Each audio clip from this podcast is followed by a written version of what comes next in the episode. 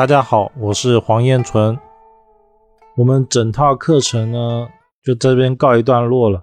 那告诉大家，这只是一个开始，它并不是代表了结束。三个小时呢，只是为了让大家能够快速的去了解紫微斗数具体是怎么样去操作的，怎么样去测算，也可以快速的让大家知道说紫微斗数大概的准确度，或者是它的侧重点大概能断哪个方面。我整个课程体系呢，这种三小时数学的课程有三个，一个是紫微斗数，一个是风水，一个是八字。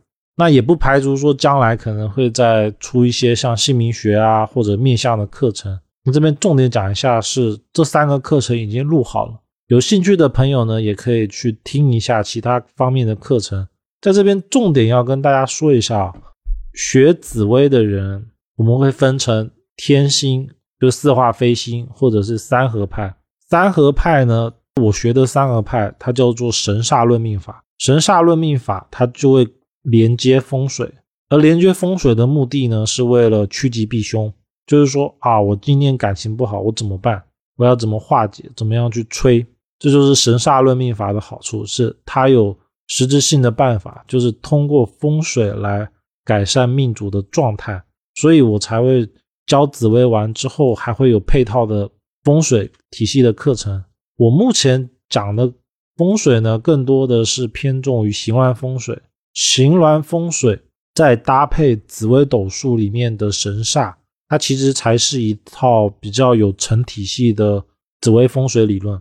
然后紫微斗数里面的星哦，比如说紫微星、天府星，在所落的宫位去论断那种。房屋旁边有什么东西？这这个其实不是风水的用法，就那个只是说我们可以断出旁边的风水，就千万不要太拘泥那个东西。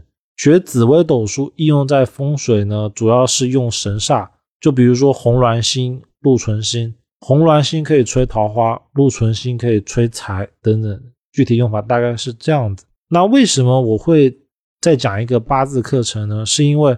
我发现，如果学了三合派的紫微斗数，就神煞论命法，神煞的用法呢，其实始终有缺陷，就我感觉不足。不足了之后呢，我就发现了八字里面用神煞的方法，它有一套它自己的方法。方法虽然不一样，但是他们安心的法则是一样的。比如说紫微斗数的禄存，在八字里面叫禄，八字的阳刃就是紫微斗数的请阳。八字的天乙贵人就是紫微斗数的天魁，他们安心法是一样的。然后通过研究呢，我发现其实想要用神煞论命法，一定要去学习八字。这也是为什么我会跟学习紫微斗数三合派的人讲，一定要去研究八字的一个原因之一。因为紫微斗数本身用神煞的方法是有缺陷的，加上八字其实会更完美一点。其实。还有一个是风水上面的神煞，就我发现其实紫微八字风水的神煞都是相通的，就是他们的安法是一样的，排法都是一样的，就是启动它什么时候它会出现吉凶状态的时候，判断的依据不太一样。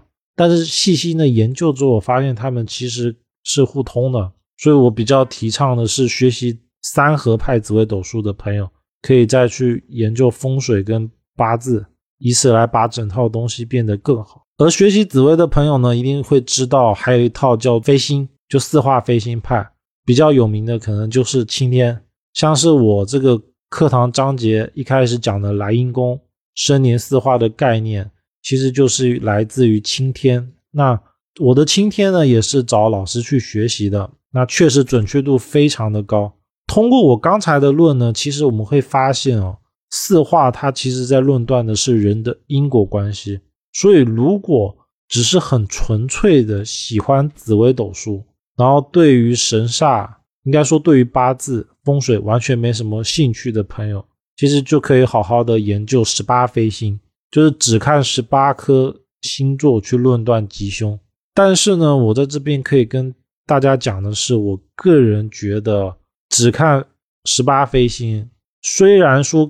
准确度肯定是有的，但是飞星它研究阴阳五行的部分太。少。就我不能说它没有，只是说飞星它不会像断八字一样，或者是像断风水一样，我们去判断说我克为什么，然后他克为什么，他生我为什么，金会生水，水会生木，这种互动的关系是什么？其实呢，我觉得如果真的想要学通易经这套体系哦，阴阳五行是一定要去研究的，而十八飞星恰恰就是这一块最薄弱。所以，其实我会建议学十八飞星的人，也可以去研究紫微斗数的三合，研究八字的阴阳五行论吉凶，再到说研究风水里面的行峦，就判断说，哎，五行为什么相生会对我有助力？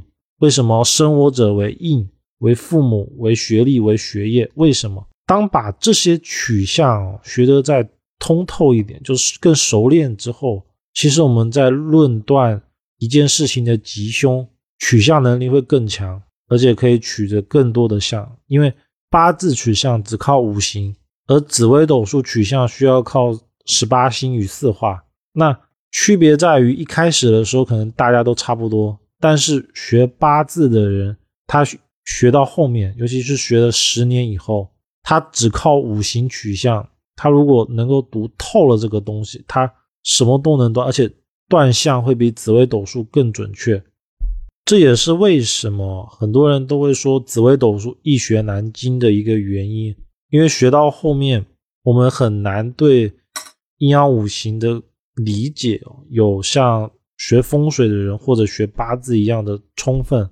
当然，我不是在帮八字说话啊，也不是在帮紫微斗数说话，我只是相对的客观的去阐述我这十几年来。学习这些东西的一个经验嘛，因为我个人是先从紫微斗数开始学的，所以论熟练度来说的话，还是紫微斗数比较好。只是说，当一个人如果学到了三年五年以后，你会发现说取向，比如说我看到武曲星就想到了钱，其实这是不对的，因为武曲星为金嘛，它还会分成阳金跟阴金，那武曲星为阴。阴金在碰到了四化，又碰到了其他的星座，是会产生这些相，没错。但是就没有人思考说，武曲星难道就没有除了金或者是钱以外的事情吗？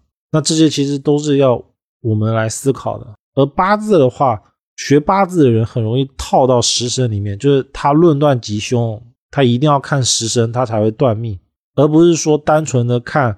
五行生我还是克我？就当我们把这些框架都删掉，比如学八字的把食神丢掉，把旺衰丢掉，什么身强身弱都不要看。然后学紫微的人呢，把那些什么心性啊、字画丢掉，我们单纯的去考虑它阴阳的一个状态。其实这时候就会像，呃，就会跳入一个框架吧。这样的话，我觉得学的话会有更开阔的视野，会更好一点吧。这个课程呢，大体就讲到这里。如果有问题的朋友呢，可以发我的邮箱 email，email 是 u 零四 tjp 六点 gmail 点 com。那我在最后面最结尾的话有放，有兴趣的朋友可以看。如果有兴趣的朋友呢，也可以加微信公众号，名字叫燕纯易学。燕纯呢就是我的名字，易学就是易经的易，学习的学。里面呢有我长期写的一些文章啊，还有一些感想或者是一些分享的视频、音频等等。这节课程到此结束，喜欢的朋友点点订阅、关注小红心，每周都会更新易学内容，也可以关注微信公众号“燕纯易学”，学习更多内容。